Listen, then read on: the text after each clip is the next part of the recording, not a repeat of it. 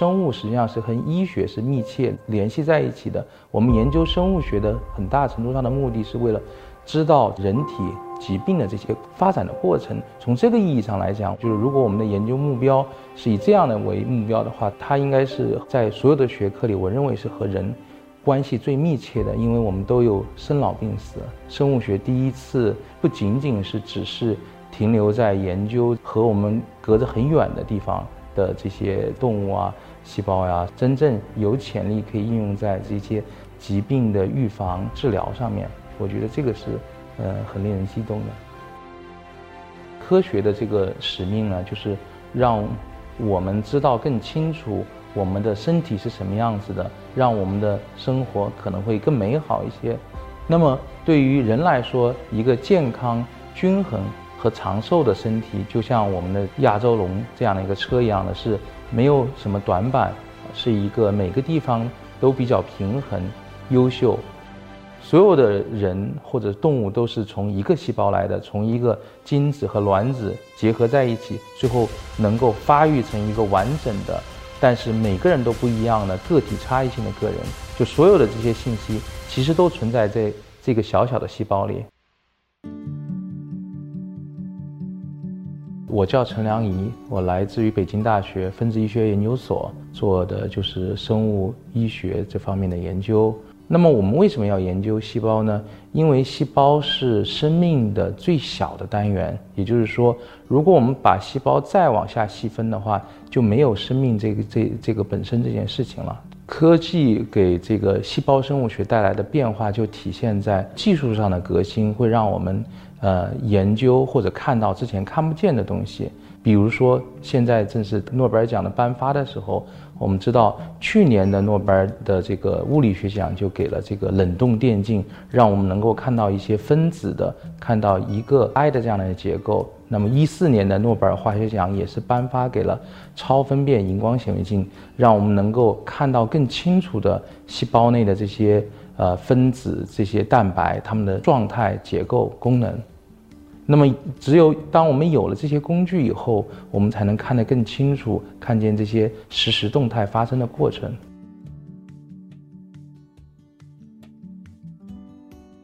胰岛素这个分泌是跟我们人体消化这个食物变成葡萄糖代谢相关的。那么，在细胞的这个尺度上，代谢是由我们细胞内的一种很重要的细胞器，叫做线粒体来产生能量。然后就像一个小的工厂一样，呃，发动每一个细胞。那么我们有了超分辨显微镜以后，我们就可以清楚地看见这个细胞内呃每一个线粒体，它这个发电机是什么样子的。就是打个比方说哈，那么看到了它怎么样把这个葡萄糖转换成细胞所通用的这个货币叫 ATP，然后看见这个过程。在什么地方，在什么时候发生？那么这个 ATP 的产生怎么样又转换成信号，告诉这个在这个呃胰岛这种贝塔细胞里面的胰岛素的这个囊泡和细胞膜融合，然后释放出来。就是说，有了这个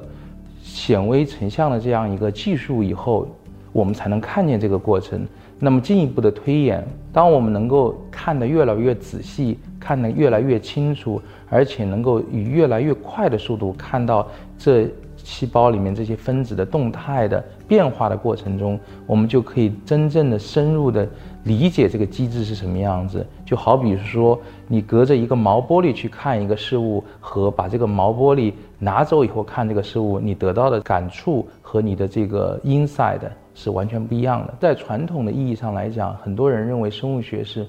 呃，离着现实生活中非常远的。就是，比如说，如果我们去跟应用的科学，比如说计算机啊、通讯啊相比，大家会觉得生物学研究的这个细胞呀、动物的这些跟人没有那么密切。当然，我觉得现在的一个趋势就是生物实际上是和医学是密切联联系在一起的。我们研究生物学的很大程度上的目的是为了知道这些呃呃人体疾病的这些发生发展的过程。从这个意义上来讲，我认为是以这样的为目标的话，它应该是和在所有的学科里，我认为是和人关系最密切的，因为我们都有生老病死。进化论是一个非常非常 powerful 的一个理理念，现代生物学里面最重要的一个一个理念，就物竞天择嘛。由于进化，我们看到了这些精巧的这些分子相互作用的机制，发现 DNA 的双螺旋结构，肯定是另外一个非常大的一个进步。然后第三个可能是这个测序，然后到今天呢，生物学第一次。呃，可以不仅仅是只是停留在研究这些和我们隔着很远的地方的这些动物啊、细胞呀，真正有潜力可以应用在这个疾病的预防治疗上面。我觉得这个是呃很令人激动的。糖尿病实际上是也是跟进化有关的。在古时候，你吃了东西可以尽量储存在身体里的人。在大饥荒的时候才能够 survive，才能够存活下来。因为在古代的时候，你获得食物的来源本来就是不定的，只有最节俭的这种人，就是说吃了东西能够尽量转换成你的这个可以储存的东西的这些人群，才能够被自然选择出来。但是到了现代，由于食物本身并不是限速因素了，食物本身。特别多，所以糖尿病实际上是因为它储存的这个呃这些食物太多了，就造成了这种并发症，所以它也是一个自然选择以后的一个结果。但是呢，随着现代的这个社会，比如说这些可口可乐呀这些垃圾食物啊大量的存在啊，如果你没有给控制的话，它就拼命的把这些都储存进去，储存了你不需要的东西，它本身确实是。一个新问题就是很难克服的，那么我们希望做的事情就是说，我们可以找到瘦的人为什么会瘦，他的基因或者他的代谢里有什么样的秘密。同样的这种呃食物的这种吃进去食物以后，它留存储存的这个部分为什么这么少？我们找到这个原因，就有可能就是从从本质上来预防它。就是糖尿病一旦已经发现了的时候，我们。最多只能是一个维持，因为疾病已经发展了很长的时间了。我们现在的这个所谓的糖尿病的这种，呃，这种呃预防或者是诊断的这个标准哈，建立的时候，实际上你已经处在高糖的水平很长很长时间了。这个时候，这个疾病已经发展到很后后面了，你很难这个 reverse。那么我们如果能够找到更好的方法，在前期能够找到预防的这个手段的话，可能会更有用。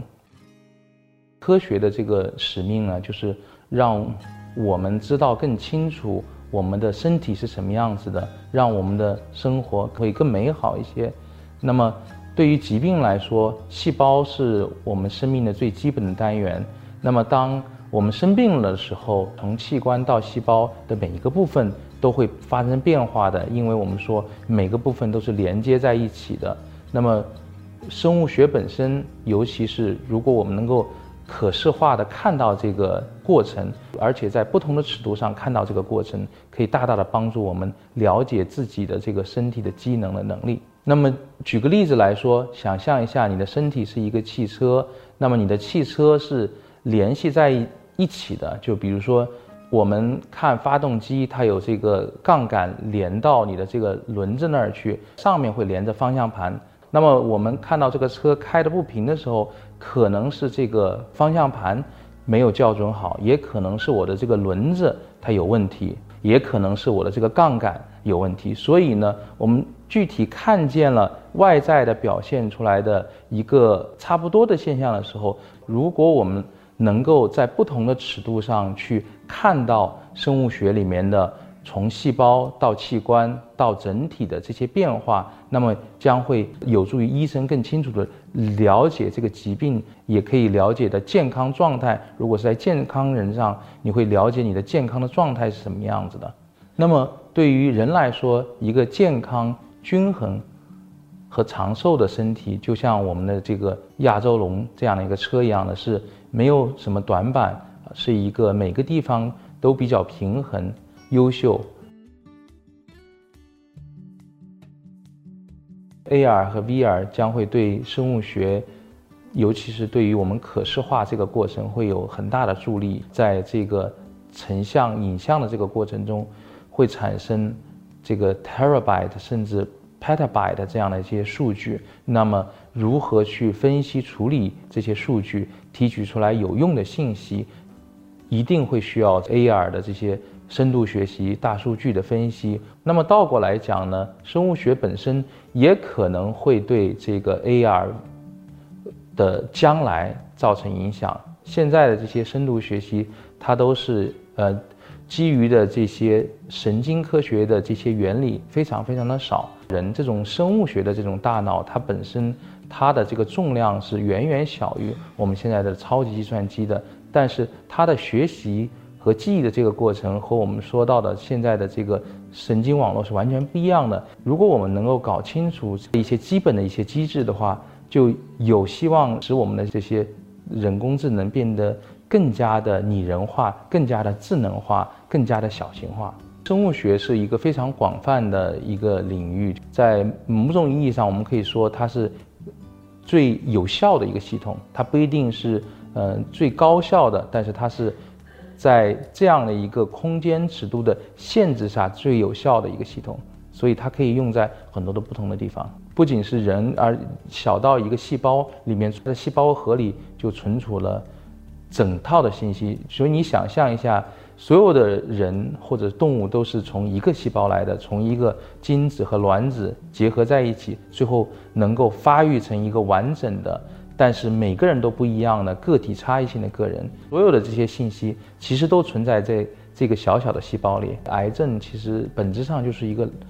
老年的病，就是到年纪很大的时候，你的这些基因突变的这些累积就造成。不可逆的，所以呢，有一些我们不能从本质上解决这个问题。那么我们能做的是，在个体上，我们尽量的能够找到更多的这个治疗疾病的方法，或者是改善它的方法。死亡本身是不可避免的，对吧？那么疾病呢，有我觉得在本质上有很多是不可避免的，但是有一些，比如说单基因的遗传突变引起的疾病是有可能预防的。生物医学是和我们的。每个人的身体生活密切相关的，那么我们说，在生物学里最重要的一个概念就是物竞天择，适者生存这样一个进化论。那么古希腊的这个哲学家也说过，就是说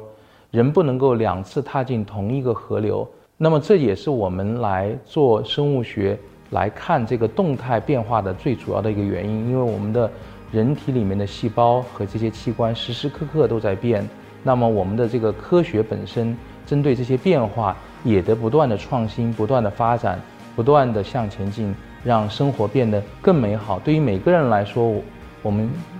最希望的是把握把握这每一刻的瞬间，然后去探索未知和新奇的东西，发明、发展出来新的这些工具来解决遇到的问题。这个就是我想做的事情。嗯，我觉得会对自动驾驶啊这种辅助的这种功能会有很大的影响。买车，我们觉得最重要的是这个舒适和驾驶的这个方便与性能的。对，我觉得是里面的座位比较多、比较宽敞一点的，可能家用更合适。